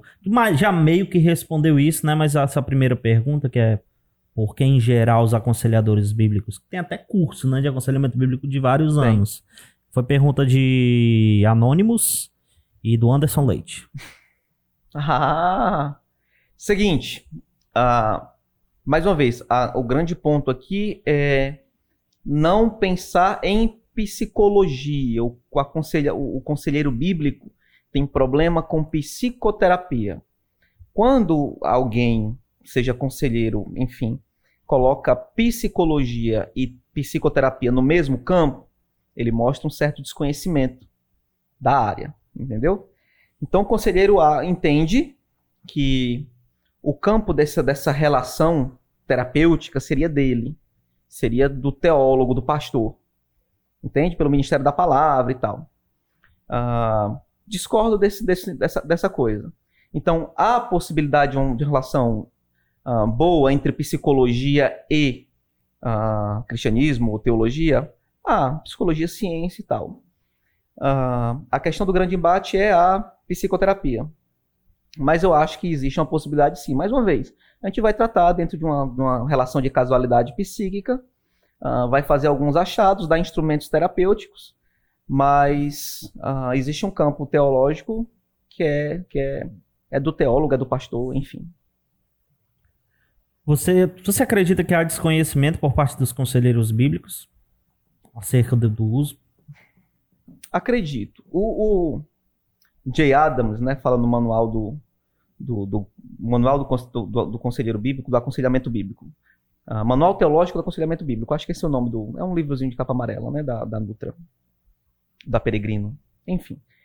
Ele, ele diz numa nota de rodapé, logo no comecinho, né? Que a psicologia não é o problema. Ele diz que a questão é quando caminha ali para dentro da, da, daquilo que é campo do. do uh, do teólogo, do pastor. Né? Então, quando se trata geralmente de psicologia, né, a, o pessoal acaba entrando num campo onde desconhece de fato. Então, o que é que ele faz? Ele pega aquele fenômeno que aparece, as pessoas estão indo para o psicoterapeuta, mas eles não sabem o que a psicologia faz, qual, né, qual é o objeto. Eles não sabem, primeiramente, já isso aí que tu falou, que é a diferença entre a ciência e a psicoterapia, é. né? Aí, se você não consegue fazer essa ciência, será que vai conseguir enxergar de uma maneira ideal, né? É, agora defende aí por que, que os cristão pre cristãos precisam da psicologia. É um, é um negócio complicado, mas eu diria assim: existem uh, adoecimentos psíquicos de casualidade psíquica que, que devem receber tratamento profissional e terapêutico. Né? E um desses, dessas grandes possibilidades de tratamento é a psicoterapia. Né? Então, eu não estou dizendo que isso não é mais um papel do pastor, porque ah, eu acho que o grande problema da maior parte das pessoas é o seguinte: se é doença, então o pastor não vai poder ajudar. Quem disse? Se toda... Também tem esse outro lado. Né? É. Mas me... pensa só. Uma doença é sofrimento? Gera sofrimento? Sim. O pastor não lida com sofrimento biblicamente? Sim. Então, dentro da, da, do conceito, pelo menos dentro da, dessa dimensão de sofrimento, o pastor pode tratar de todo e qualquer sofrimento. Isso é ignorância, porque tratamento não necessariamente é cura. Exatamente. É o objetivo de tratar, né? De tratar. Legal. É assim, dentro de casualidade psíquica eles podem, mas eu, eu, eu, eu não gosto é da supervalorização da psicoterapia como único recurso possível, como única possibilidade. Aí eu tô com muitos conselheiros dizendo que às vezes o trato pastoral realmente é desprezado em detrimento de, de, de psicoterapeutas, essas coisas. Né? Nem tudo realmente deveria se levar para lá. Existem casos que eu faço acompanhamento integrado com, com psicólogos e, e, tal, acompanho pessoas, mas eles têm aconselhamento, pastoral e alguns, graças a Deus, não, não chegam aí, uh, entendem e percebem, progridem e, e, e, ficam ok. No meu Instagram, no meu Facebook, eu acompanho uma galera que eu não concordo, né? Que é pra gente ter uma, um equilíbrio, né? Sair da bolha um pouco. E eu lembro que uma época, alguma coisa famosa aí, de, um pastor famoso, alguma coisa, não me recordo bem, mas era ele falando que, ah, isso aí é falta de Deus, uma pessoa com depressão, ah. né? Gerou um escândalo isso aí, porque eu, a galera que tava de, de, de esquerda, que eu tenho mais no, no, no, que eu discordo mais, digamos assim, é, no meu Instagram, tava tudo falando disso aí. Não, o cara não sabe nem do que ele tá falando. Tra depressão se trata com remédio. E que nem é também, nem a psico, psiqui, psi, eita, psicoterapia concorda com isso aí, né? Mas gerou um grande. Aí é só na conta dos cristãos, né? É, é só na conta de Jesus aí. Né? É um problema. Mas isso aí, isso aí é um, é um. Quando eu fui dar uma palestra uma vez para alguns jovens, aí me perguntaram assim ah, Davi, é, é, depressão é falta de Deus? Aí Pode disse, sim. Vai que é. Mas ah, vamos entender isso de uma maneira mais integral, que eu acho que é o melhor passo. Se eu disser apenas para você que é e, e, você aceita, a gente chega em. Eu não conheço o seu caso, eu mas, não conheço Mas tu tá diria tá que é uma maioria? Sobre o quê? maioria dos cristãos que tem depressão é falta de, de, de, eu de acho, conhecimento eu teológico? Acho, eu acho que a maior parte das pessoas não, não entendem o que é depressão. Eles estão passando por um momento de melancolia, um momento de tristeza profunda, um, luto, um luto pesado, e eles a, advogam, ou, ou, pelo menos a, interpretam isso diretamente como depressão. Entendeu? Se, se um, um, cara um cara passou por um luto mais, mais complicado, o luto geralmente tem em média entre um não, entre seis meses e dois anos. O luto. Que, a média populacional. Sim, entendeu? sim. Um luto. Até dois anos. Mas se um cara começa a passar um, por, por, um luto para passa um ano, um ano e seis meses, você já diz, meu irmão, esse cara, esse cara tá com depressão, mas não necessariamente. A gente tem que avaliar sobre um outro olhar, entendeu? Sobre um olhar mais, mais próximo. Talvez não esteja, talvez esteja. É por isso que a gente precisa de ajuda profissional. Mais uma vez, depressão é um transtorno psicológico. A gente não chama nem doença. Porque a nuance, a, existem nuances aí. E é importante pontuar isso porque essa cultura psicologizada, às vezes entra dentro da cultura, né? Essa ideia, né? essa, essa psicologização da cultura acaba entrando na, na, nas categorias mentais das pessoas e elas acabam interpretando o mundo de uma maneira totalmente diferente. E errada, Partindo para uma outra pergunta aqui, já dentro disso aí, é um pastor pode aconselhar a buscar um psicólogo? Pode, Sim, né? pode, né? pode, deve, se for necessário. Cara, deixa eu deixar abrir um parêntese aqui, deixa eu deixar meu agradecimento público para ti, ah. porque eu tive depressão, né? Vou abrir isso aqui. E eu lembro de um dia, das várias vezes que tu me ajudou, tanto com aconselhamento direto, tanto com, com demonstração de, de, de preocupação. Eu lembro de uma vez tu deixar de ir pro culto. Porque, não, cara, me pega aqui. Vamos, vamos curtir, vamos ficar junto aí. Fica de boa. É, aquele dia foi louco. Obrigado, viu, cara? Nada, cara. Foi Obrigado. Se você tá com depressão aí, bus busque alguém, viu? Não, é. não fique sozinho, não, que só dá besteira você se trancar no quarto e ficar de... escutando Marília Mendonça lá, não. Piadas à parte. Foi um péssimo time, foi, mas. Foi ruim. Mas não faça isso, não. Você que tá com depressão, você sabe do que eu tô falando, Marília Mendonça aí. Ok? Essas perguntas foram feitas pelo Matheus Fernandes. Qual a corrente. Essas que eu, essas três que foram e as que eu, que eu vou falar agora. Qual corrente de psicologia você vê mais divergências bíblicas? Cara, eu vejo divergência bíblica muito em psicanálise. Por conta... Psicanálise, quando fala, é Freud? Não, é psicanálises, né? Porque psicanálise nem é psicologia propriamente dita, tá. né? É uma, é, uma, é uma área afim. Uh, Freud não era psicólogo e tal, mas caminhou por esse por esse lugar aí e, e, e tratou em criar a, a, uma abordagem terapêutica e tal, de, de, análise, sobretudo, né? Mas eu não gosto muito das psicanálises, mas você encontra, principalmente por conta da antropologia, muitas divergências. Tem coisas que se aproveitam, é claro. A ideia do desejo em Freud é, é muito interessante, né? Mas eu, eu, não, eu não gosto. Algumas psicologias existenciais, e principalmente aquelas que têm esse tom mais panteísta, mais espiritualizadas, assim, eu, eu não gosto muito, não. Eu acho que tem, que, que tem uh, alguns problemas de conclusão muito, muito complicados, assim. Eu tava, eu tava, até comentei contigo, eu tava vendo esse negócio de Theta Healing, é um tratamento que o pessoal olha para dentro de si, descobre várias coisas. E eu fui perguntar para uma pessoa que estava estudando isso: não, mas tem alguma coisa externa? Ou tá todas as respostas dentro de você? Ela não, eu só olhei para dentro de mim mesmo. Opa, então aí. Porque ela dizia se dizia cristã, essa pessoa. Aí eu não, aí desculpa, mas não. Aí eu falei o porquê, né? E tal, a pessoa não gostou muito, não. Aí. É, essa, nunca mais falou desde então, mas se não tem nenhuma influência externa, isso é até perigoso, porque é. e o social, a parte social do ser humano? É, porque, na verdade, é porque você, você espiritualiza um, uma, um, um, as dimensões da vida e você acaba indo para outro campo. Aí, aí começa a falar de energia. Sim, e eu não sim. curto muito isso, entendeu? Que, é, Acho que bem, hoje bem... em dia essa pessoa tá nessa lance é, né? aí de chakra, ponto é. de chakra e tal. Eu não vou mentir que eu não conheço mas eu conheço o suficiente para dizer que não é compatível é, é com é. o cristianismo, é muitas das esquisito. coisas. O, o, a maioria. Esse negócio de olhar para dentro de si mesmo, que as respostas você já tem, uh, é, um fenômeno interessante, uh, porque não é de todo mentira, Sim. né? Mas é, um fenômeno um pouco diferente do que apontam geralmente a gente leva as pessoas a tomarem as conclusões que elas já têm, mas estão negando a todo tempo. É porque o problema a gente sabe qual é. é. Agora a solução geralmente é externa. Acon Ela tá fora da gente. É, né? Acontece muito isso, né?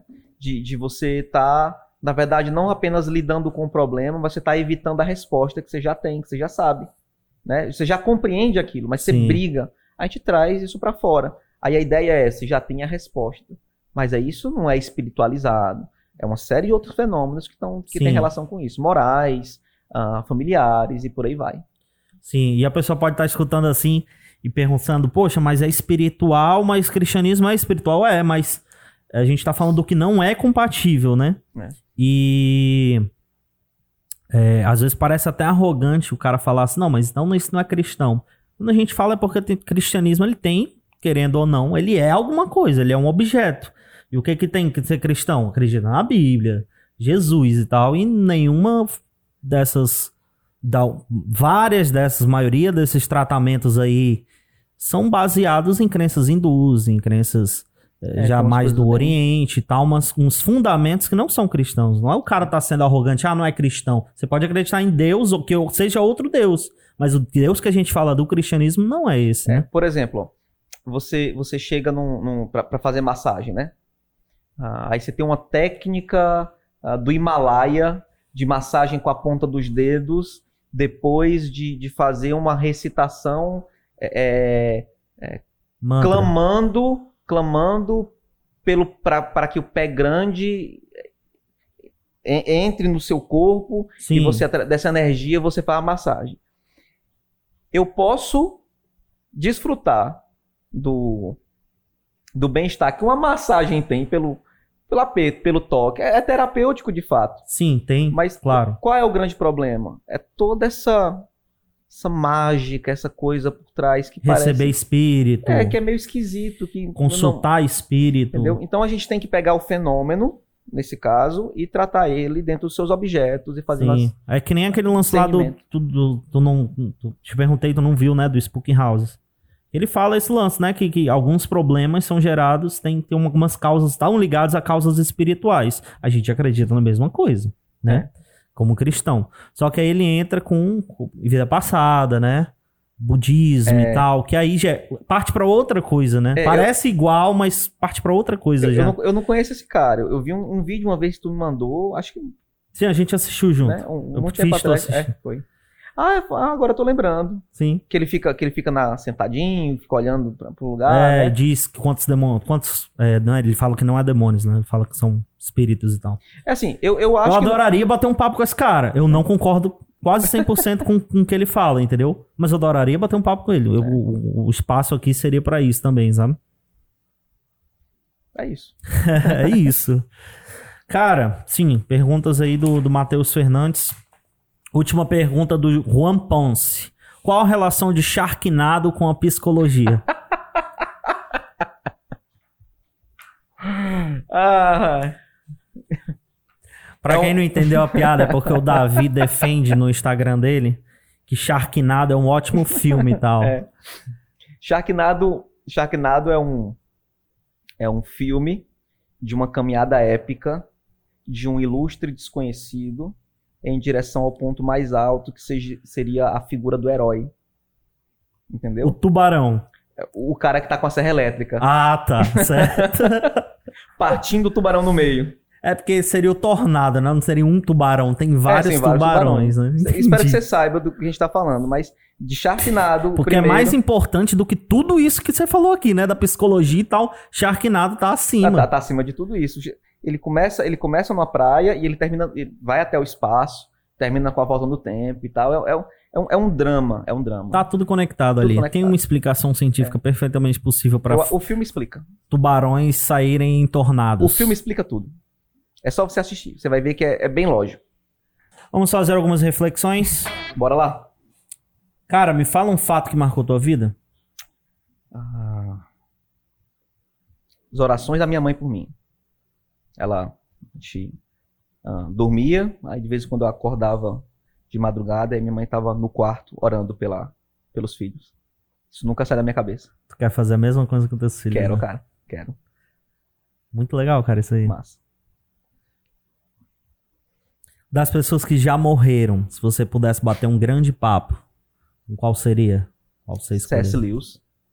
C.S. Lewis seria fantástico, assim. Sobre o que, que vocês iam falar, assim? Eu acho que eu ia deixar ele falar. eu ia pedir pra ele falar.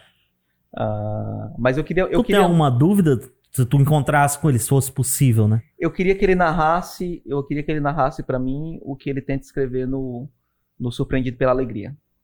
Eu queria, eu queria ouvi-lo falando da conversão dele. Não, não só ler, mas eu queria ouvi-lo.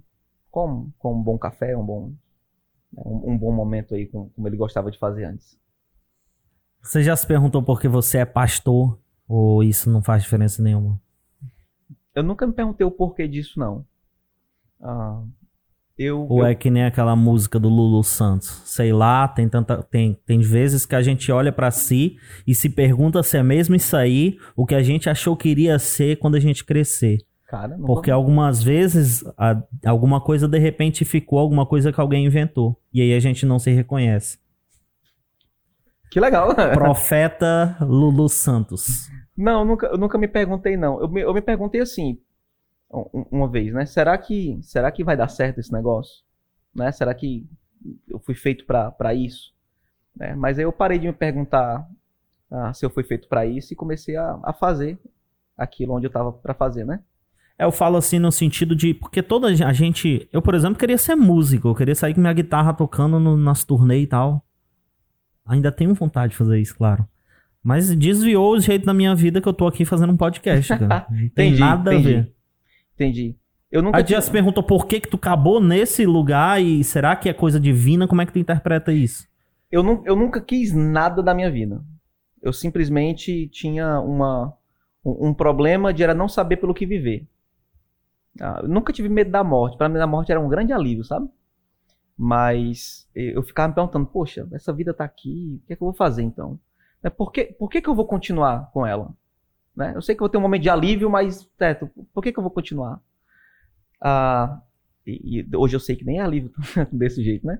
Mas eu sempre tive essa, essa, essa dúvida. E eu atirava para todos os lados, assim.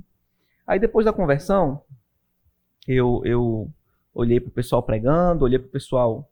Eu disse, cara, eu acho que isso é, um, é, um, é uma boa coisa para entregar a sua vida. Entendeu? Acho que ah, Deus é uma, é uma razão suficiente para me fazer viver. Entendi. Muito né? legal. E eu acho que isso é um, é, é um trabalho pelo qual eu morreria, assim. A vida é uma causa perdida? Essa vida é uma causa perdida. Só se você não estiver disposto a entregar ela. Entendeu? Quem não entrega pra nada, aí perdeu ela mesmo. O que é a vida? Ah, a vida é um, um campo de, de muitas possibilidades ah, e de que com o tempo você percebe que você não precisa fazer dela nada. Né? A gente passa muito tempo tentando tomar a vida nas mãos. Né? A vida é aquilo que você foi entregue para que você entregue ela. Né? Ah, é muito difícil definir isso, né? Conceito biológico. O que eu coisas. gosto nessa pergunta é porque todo mundo vai responder diferente. É. Não É- tem é uma resposta. É muito difícil. Diga um grande autor aí que você ainda não descobriu. Ixi. Eu tô lendo Edith Stein. Não conhecia você. É, Edith Stein, eu não conhecia. Aí eu tô me dedicando a, a conhecer o pessoal que, que falou sobre ela, para depois ir para os livros dela, né? E quem é ela? Ela é uma é uma filósofa, uma pedagoga, acho que posso chamar ela assim, ah, que foi, enfim, morta em uma câmara de gás aos 55 anos, né? Ah, no regime, né? No regime nazista e tal. E ela falou muito sobre, sobre filosofia, sobre fé, sobre antropologia e tal. E é uma das, das autoras que mais tem me encantado, assim, né? Ela diz, ela, ela diz algumas coisas que, que canonizada, inclusive, né? É, depois do martírio, né? Foi canonizada pela Igreja Católica. É santa, né? Santa Stein, né? Ah, É aquela que foi torturada? não, ela foi torturada, não, não lembro disso.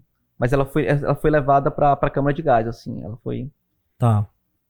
Não, a que foi torturada, eu acho que ela teve um final, entre aspas, feliz. Diga uma obra que você tem vergonha de já ter consumido um dia. Eita! To- todos os romances de meia vida, como, como diz o Lewis, né? Tem aqu- aqueles romances que você lê e que você, poxa, eu não devia ter lido isso. Ah, tem, um, tem um de vampiros, eu não lembro, eu não lembro, ó, pra você ver como foi ruim, eu não lembro o, o autor, não, Não, lembro o Crepúsculo? título. Na- tá, pronto, ótimo. Eu fui assistir o filme do Crepúsculo no cinema. Eu, eu tenho Hum. vergonha de ter consumido isso. Cara, se eu te falar que eu gosto, tu gostou pra daquele? mim é um negócio romântico pra caramba, bicho. Eu É. chorei no último.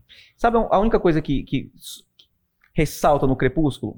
O personagem do Edward, né, o vampiro, Sim. é muito bom. Se ele tá em qualquer outro lugar, ia ser muito massa, mas ele tá no filme errado. Isso é verdade, É, o né? Edward tá no filme Isso É, o verdade. melhor personagem de todos, Ele assim. demente, cara. Ele brilha? Brilha. Vampiros brilham? Deveriam brilhar? Não, deveriam se desfazer no sol. Ok, mas o personagem é muito bom.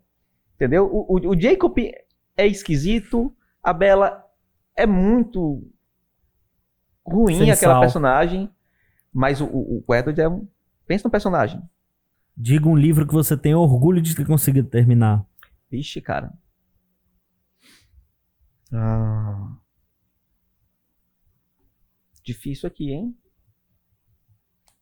Não teve nenhum da, da teologia que tu estuda no seminário que. Que tu. Ah, caramba, acabou esse negócio. Ah, sim. Tem, mas eu, eu, eu tava pensando em, em prazer mesmo, não. Um não- prazer é. mesmo, tipo um obstáculo. É um, um livro difícil, assim. Acho que Buber, eu, eu, eu e tu, eu tu, do, do Martin Buber, é um, é um. Ele escreve que nem profeta, então é muito difícil. Eu, eu, cara, terminei essa bagaça. Foi massa. Conte uma coisa que só você descobriu. Eita! Exemplo. Eu descobri, cara, que a gente, por mais velho que a gente seja, por mais velho que a gente veja as pessoas experientes, que a gente veja as pessoas, os outros sejam, ninguém faz a mínima ideia do que é o certo e errado no fundo, assim. Quando pega fogo a casa, o cara não vai ser o bombeiro, o salvador. Eu tô dando um exemplo, né, alegórico aqui. Quando acontece um problema grande na vida, não tem o Superman. É. Antes É, eu pensava, não, vou chegar no nível do meu pai. Só que meu pai é humano também. Todo mundo é humano, cara. É. A gente pode estar lá e tal, aquele cara super-herói, mas tem alguma situação, alguma área da vida dele que ele peca, ele erra, ele não é o Superman, tá ligado? Hum. E isso me deixou mais tranquilo, cara. Eu tô buscando algo que não existe. Sabe? Então eu posso errar sim, eu vou corrigir sim, mas eu vou principalmente eh, aprender com isso, né? Não é eliminar os erros que isso aí não dá, não. É, é difícil.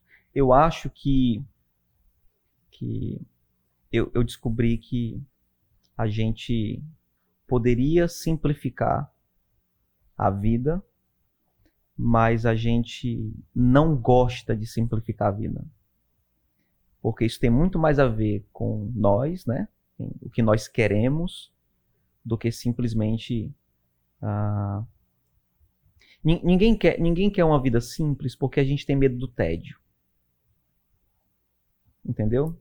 Ah, eu tenho pensado sobre isso. Ninguém quer uma vida é, simples. Eu, eu acho que as pessoas não querem. Eu estou generalizando, né? Mas eu, eu acho que as pessoas não querem uma vida simples porque elas têm medo do tédio. Aí eu acho que as pessoas não querem simplificar a vida porque acham que uma vida simples é tediante, é entediante, entendeu? Ah, e, e, tem sido objeto de minhas reflexões ultimamente, principalmente nessa sociedade do entretenimento. Simplificar, não aparecer, é, é tédio. Eu não lembro qual foi o filósofo, se foi um filósofo. Não, foi aquele cara que fazia o Agostinho Carrara. Pedro, eu acho o nome dele. O, o ator lá. Ele falou que o Instagram dá a ilusão de que as pessoas podem mudar o mundo. Você tá colocando ali frases para todo mundo ler e aquilo ali. É. E você, você, você começa a, a achar que o seu alcance é grande. Mas eu, as, as pessoas, eu, sei, eu sei que as pessoas não as pessoas não mudam porque leram livros, elas mudam porque se lembram de frases dos livros, entendeu? Mas eu não sei, eu não sei até onde há uma grande mudança, né, por, por meio de... Isso aqui, ó, eu acho isso aqui mais legal, entendeu? Sim. Eu, eu sei que tem gente que vai assistir, né, e, e, e que gosta de ver duas pessoas conversando, mas já experimentou conversar? Cara, e, e muita gente já chegou para mim, a gente tá, esse aqui vai ser o sexto, eu acho, programa. Muita gente já chegou para mim e falou, cara, nada a ver esse quadro Reflexões e não sei o que, e tu tá querendo imitar o Abujanra. Mas, cara, é o que eu gosto, velho. Se não tiver isso aqui, eu não quero fazer, eu não quero só conversar, perguntar o que, que o cara gosta. Eu quero também, mas eu quero isso aqui, tá ligado? Assim, você, você pode ter exemplos, você pode ter influências, né? Que, que ótimo que, que, você, eu, eu vejo a Bujanra também. Mas a influência, ótimo. E, tipo, o Abu Janra não era famoso, cara. Ninguém assistia Ninguém aquilo ali. Assistia. Ele mesmo falava, né? Ó, a gente vai tirar uma foto aqui, mas não aparece em nenhum lugar, só quando eu morrer. ele morreu e não apareceu. Não, só... mas eu, eu, lembro da gente assistindo, né? Da gente sim, sim. Assistindo Abu Janra e tal. E se isso fizer o ter menos view, tô nem aí, mas eu tô adorando o que eu tô fazendo essa empreitada aqui, cara. Adorando, Massa. cara. Diz aí uma, uma opinião politicamente incorreta que você tenha. Vixe. Meninos não precisam vestir azul e meninas não precisam vestir rosa. Todos podem vestir amarelo. Me diz, é, boa. Me diz aí uma coisa que você já fez aí e gostaria de não ter feito. Já começa a pensar num bocado de. Já do máximo é, assim, máximo, né? né? Então vou ter que reduzir. Aí aqui. se tu pensar algo muito abaixo, a gente vai pensar, vixe, o que que esse cara já não fez, mano? É verdade. Ele tá contando aí uma coisinha besta, deve besta. ser muito ruim. É, eu contar uma coisinha besta, assassinato, bicho. Aí, caramba, caramba. Então... Uh... Cara, uma das coisas que eu, que eu mais me arrependo, na vida assim mesmo, né? É, é de ter, já ter mentido ou flertar às vezes com, com mentira, né? A gente tem essa tendência assim a, né, é pecaminosa, né? A, a querer a querer consertar alguma coisa. A gente tem problemas com a verdade, né? Então você é... tinha problema com mentira? Ah, tinha. Minha mãe perguntava que eu tava num canto, eu tava em outro. E qual era o principal tipo de mentira que tu contava? Era para proteger alguém? Era para Para proteger em geral, né? Ou a mim ou a outras pessoas. Eu queria safar minha pele e eu queria safar a pele de outras. Então, era sempre. Aí, isso era ruim pro meu relacionamento com os meus pais, era. E por aí vai. Através de qual desses um homem fez mais mal ao mundo? A religião, os bancos, internet ou a ciência? Vixe. Através de qual desses instrumentos e dessas áreas? Fez mais mal ao mundo? Religião, bancos, internet ou ciência? Eu acho que ciência. Por quê?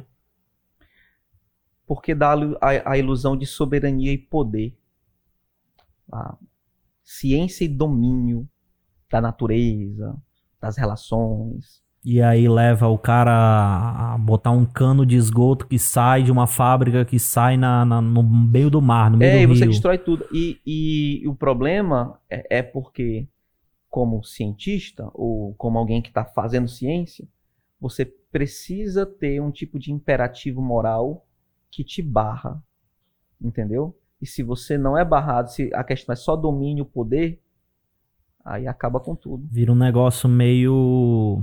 É Kant? Não, não é Kant. Qual o nome daquele cara que é o lance do, do homem, que é o evoluído, forte? Nietzsche, Nietzsche. super-homem, né? Isso, super-homem. Vira um negócio tipo É. isso, né? Nietzsche é poder, né? Poder pessoal e tal. Teve algum assunto aqui que a gente tocou que tu. que eu não. Teve algum dos assuntos que tu queria tocar e eu não toquei? Vixe. Que tu queria falar, tu veio pra cá, tu, pô, vou falar disso. Não, eu fiquei tão stand-by. Eu tenho a capacidade de não pensar em nada quando eu quero, sabe? Então, Eu quando, queria ter é, isso aí. quan- Quando, tu disse assim, é, tem que ser surpresa. Aí eu cancelei todas as minhas perguntas. Eu, eu não penso. Mas eu acho que seria muito instrutivo, principalmente para essa relação de teologia e, e psicologia, ah, mencionar que não, não apenas que não é um campo fácil, né? não é um, um, um diálogo fácil, mas mencionar que todas as respostas simples ou simplificadas acabam caminhando, a maior parte das respostas simplificadas acabam caminhando para um erro de maneira muito rápida, assim. Né? E eu acho que é, é importante tocar o trabalho do, do, ah, da igreja, ou, ou do pastor, pastor teólogo e, e do psicólogo, como um, um trabalho interdisciplinar aí que é, que é importante e que, e que isso não, não impede de que os dois se entreolhem e cresçam um, um, com, um com o outro, né? Eu acho que isso é importante. assim, Seria mais diálogo. útil para as duas áreas. É, seria muito mais útil para as duas áreas. Produzente. Ele vai fazer um negócio agora diferente. Tá. eu peguei alguns personagens que eu sei que ele conhece e peguei alguns. é, eu posso chamar de linha de psicologia, né? Linha de pensamento psico- da psicologia. Que eu sei também que ele conhece. Quatro de cada. E vou sortear agora Ai, caramba. para que ele. E vou sortear agora para que ele analise o personagem, personagem de anime, personagem de herói. Temos aqui quatro personagens. A gente tem o Goku, o Batman, o Yusuke do Yu Yu Hakusho e o Bob Esponja. E temos aqui o Moreno, o Freud, o Carl Roger e o Skinner como linhas da psicologia, linhas de pensamento. Fazer um sorteio rápido aí para você que tá ouvindo, você não vai ver esse sorteio. E aí, vou botar aqui para ele analisar. Ai, ai. Vamos ver se eu consigo. Personagem Batman É, Batman. e o Moreno como linha É, da psicologia. certo. Pra falar do Batman, né? O, o- Moreno, o Moreno fala muito assim de, de, de papéis sociais, papéis psico, é, psicodramáticos e papéis ah, biológicos, assim, né? E, e tem algumas figuras de papéis psicológicos que- ou psicodramáticos que são muito importantes. Então, por exemplo, você tem um policial e o policial não tá, tá no seu papel social, mas ele não tá só fazendo aquilo. Ele tem a figura do herói dentro dele, entendeu? É um papel psicológico. Então, quando ele vai atrás do bandido, ele não é só o cara que está vivendo em sociedade. Ele é um cara que está com a figura do herói. O pai tem a figura do herói muito, muito presente também, né? Ah, Do, do, do, do, ta- talvez do Todo-Poderoso e tal. E, e o, o, o Batman tem essa, essa ideia do herói, né? Ah, e- e essa ideia do herói nele é, é muito forte e, para mim, né, é muito característico que ele viva dois pa- papéis totalmente distintos, né? Principalmente quando está fantasiado ou não. Ah, a minha questão com Batman, principalmente na perspectiva do Moreno, é de que essa, esse papel de herói atravessa toda a, a vida dele, quer ele esteja fantasiado ou não. O Batman nunca sai desse papel. Né? Ele, ele nunca deixa de ser. E, e- e isso é sempre muito intenso nas, nas relações dele. Eu acho isso muito legal. Cansa, é, é- transtorna quando você não consegue sair do papel. Então, por exemplo, já pensou? Você desempenha o papel de professor na sala de aula. Aí você está em casa. Aí você quer ser professor da sua esposa. Aí você está na, na igreja. Você quer ser professor do seu pastor. Aí você tá não sei o quê, quer ser professor não sei o quê, né? Esse papel social vivido em todos os campos. Agora, isso já incomoda. Mas já pensou você com papel psicológico de herói, tentando ser o herói de todo mundo a todo tempo? Cansa, brother, entendeu? Entendi. É, esse, o, o, o, cara tá a todo tempo lidando com, com dor e cansaço. É, isso é, pra mim é muito claro. Muito bom, cara.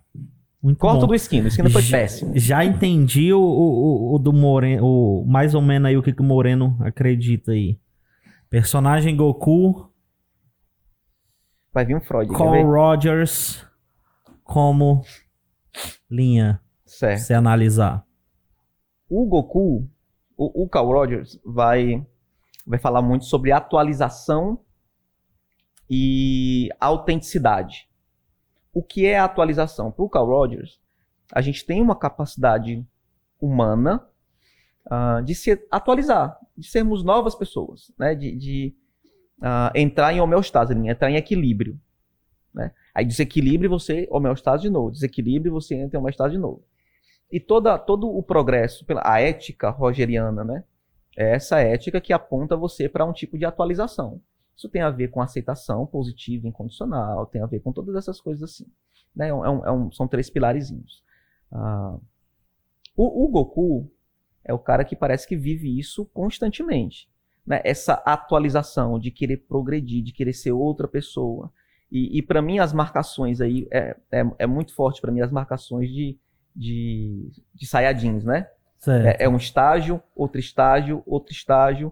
E, e esse caminho aí de, de atualização sempre vem depois de um momento de desequilíbrio muito forte. Né? Aí você. Perdeu o Kuririn, aí transformou em transformou. Super Saiyajin pela primeira vez. Vem alguém mais forte, um tipo de dano mais forte, ele, ele até se atualizar. E ficar e... homeostase. É, isso, é equilíbrio. Tem um filme muito legal. É... Aquele que é com Adam Sandler. Claro que é com Adam Sandler. né? Aquele que a menina sempre esquece. É como se fosse a primeira vez. Isso. Se tu perceber no filme, ela sempre vive a mesma, mesma coisa, sempre certo. vive a mesma coisa. A, a, vida dela não muda até que o Adam chega e gera algum tipo de sofrimento nela. Aí o que acontece? Toda, depois que eles se encontram, toda vez que ela chega à noite tendo esquecido, no outro dia tendo esquecido, ela pinta o rosto dele. Entendeu? Depois que você desequilibrou, trouxe sofrimento, tirou você daquele estado de repetição, repetição, repetição. Que interessante, cara. Né? É muito legal esse filme. Vamos ao próximo. Freud, a linha. E o último é o Yusuke, do Yu Yu Hakusho. Claramente um cara que tem problemas com a mãe. e com o pai que ele não teve. e com o pai que ele não teve. Mas tem um... um, um... Acho até engraçado isso. O, o Yosuke é aquele valentão, né? Na verdade, no Yu Hakusho não tem heróis. Assim, não, no começo não tem heróis. É todo mundo demônio e vilão. Né? O, o pai dele, do Yosuke, no final, né, você descobre que ele é um. É na spoiler mais, faz anos, né? Sim. É o, o, o, o cão maior de todos os cães lá, né? De todos os capetas. Ah, mas tem um negócio muito legal do, do Yosuke, que é o apego à mãe e a falta do pai é, é muito clara, né? E por mais que, que a, gente, a gente compreenda que essas, essas questões de, de libido e desejo, parece realmente que toda, toda a intensidade ali, né, dessa, dessa falta recai em termos de violência. Né? Ele é um cara violento a, a todo tempo. Né? Uh, a gente chama isso de projeção. Né? Fica projetando a todo tempo. E projeção serve de muitas coisas. Né? Tem vários tipos de, uh, de dinâmica psíquica para Freud. São muito boas até os conceitos mas ele transforma, isso tudo é transformado em violência, né? E isso acontece ah, em muitos casos até, né? Ah, algum tipo de ausência trau traumática ou alguma coisa assim acaba gerando violência algum. A gente já tem, a, a, entende até algumas alguns alunos com, com problemas de, de entrosamento na classe. Não, não é nem, não é nem entrosamento, indisciplina. Certo. Né? agressividade como dentro dessa dinâmica, às vezes, de, de, de desejo, trauma e acaba. E o Yosuke é, um, é claro nisso ali. Depois ele vai mudando, porque você percebe outras pessoas entrando na dinâmica, né? E, uh, com a falta do pai, você não tem a triangulação que o Freud fala, né? Que é um, um tipo de corte e tal, que vem a moral e, e, por aí vai. Mas eu, eu poderia apontar por aí. Mas, Muito bom. Eu gostei. Gostei é, demais. Espero que. Assim, foi rápido, né? Foi rápido. Eu tive que pensar na hora. Eu estanquei assim, então vai lá. Cara, muito obrigado pelo papo. Muito obrigado por você ter vindo aqui. É nóis. Aceitado o convite aí. Você gostou da conversa? Gostou do podcast? Gostou do modelo? Se inscreva no canal, deixa o seu like aí. Imagine, eu acho que é 80% das pessoas não que estão assistindo não são inscritas do canal. Se inscreva, você que gosta de podcast, gosta de grandes conversas, gosta de filosofia, se inscreva, você não vai se arrepender. Vou ter convidado novo toda semana de diferentes áreas para você conhecer bastante as pessoas de diferente que você talvez nunca tenha dialogado, nunca tenha ouvido abrir a boca para falar. Vá no Instagram, a gente tá sempre ativo por lá, conteúdo novo, não é para ficar enchendo seu saco que nem marketing digital, essas coisas, esses gurus aí da internet que ficam enchendo seu saco não. É conteúdo bom, certo? A gente tem trechos, depois que sai essa conversa inteira, tem trechos dessa conversa aqui que vão sair, tem trechos das conversas que já foram no canal também. Se você não gosta de uma conversa longa, foi ruim assistir até aqui para você, você é impaciente, assista lá os trechos de 10 minutos, 5 minutos, 7 minutos, certo? Tem no canal aqui também. Valeu! E para você que ficou até o final, vai ter um bônus. Você que é, é, você que sabia que ia ter o bônus aqui, que o vídeo tava com uma duração mais longa, né, para acabar logo. Mas vai ter, eu vou declamar aqui uma, um poema. Um poema do Davi Vitor, que ele é poeta nas horas vagas, né? Faz poesia aí nas horas vagas. Desculpa a ignorância aí, eu não sei a diferença entre poema e poesia. Mas eu vou declamar um aí, você vai assistir um vídeo agora. Vamos lá. Nem tudo é o que parece. Nem todo amor estremece nem todo desamor se esquece. Às vezes a alma é sã e o corpo padece. Nem toda saudade é vã, nem todo ritmo aquece. Nem toda rosa merece, nem todo vaso enobrece. Às vezes, nem tudo, sobre tudo que se conhece, parece ser o que parece. Nota do autor. Fiz este poema ao lembrar deste arranjo que julguei ser de flores de plástico mas eram reais. O temor é que o real seja de plástico, mas esta é outra poesia.